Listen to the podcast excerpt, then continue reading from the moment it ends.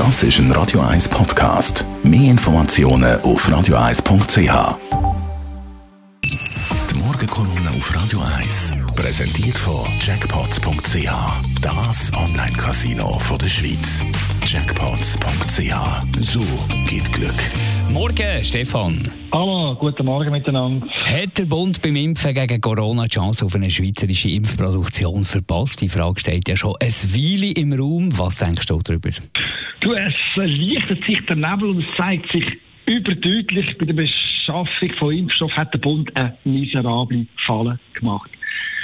Man ist viel zu zögerlich viel zu vorsichtig und hat die Wirtschaft schon gar nicht zutraut, dass die innerhalb nützlichen Fristen wirksamen äh, Medikament gegen Covid-19 anbringt. Darum hat man die Idee von einer eigenen staatlichen Impfproduktion nicht weiterverfolgt und hat es darum verpennt, mit, mit, mit Moderna und mit Lonza dick ins Geschäft zu kommen. Dabei wäre es ein Hammer gewesen, die Schweiz beteiligt sich an der Produktion von einem Impfstoff im eigenen Land ein Impfstoff für das eigene Volk und für die armen Länder in der dritten Welt. Aber eben im Krisenmanagement hat das BAG noch und noch versagt, weil man keinen Druck hat, weil man keine Fantasie hat und weil man in Bern alles besser weiß.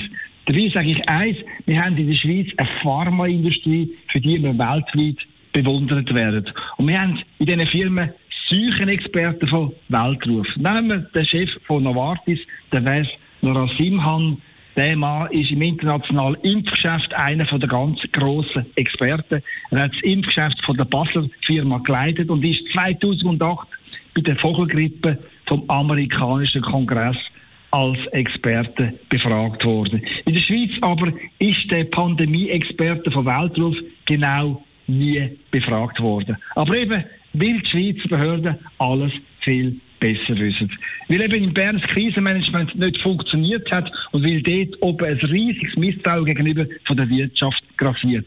Die fatale Haltung, die kommt von ganz oben, nämlich vom SP-Mann Alain Berset. Der ist wirtschaftsfindlich und meint, der Staat könne und wüsste alles viel besser.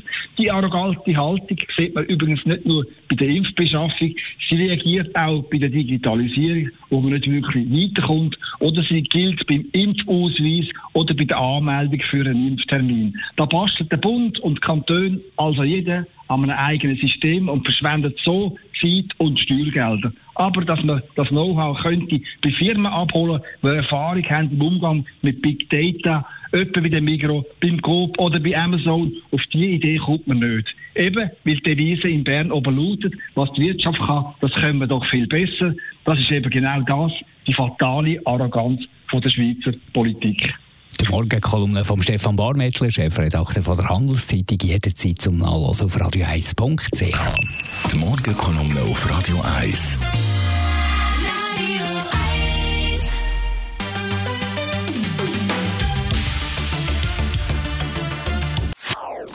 Das ist ein Radio 1 Podcast. Mehr Informationen auf radio1.ch.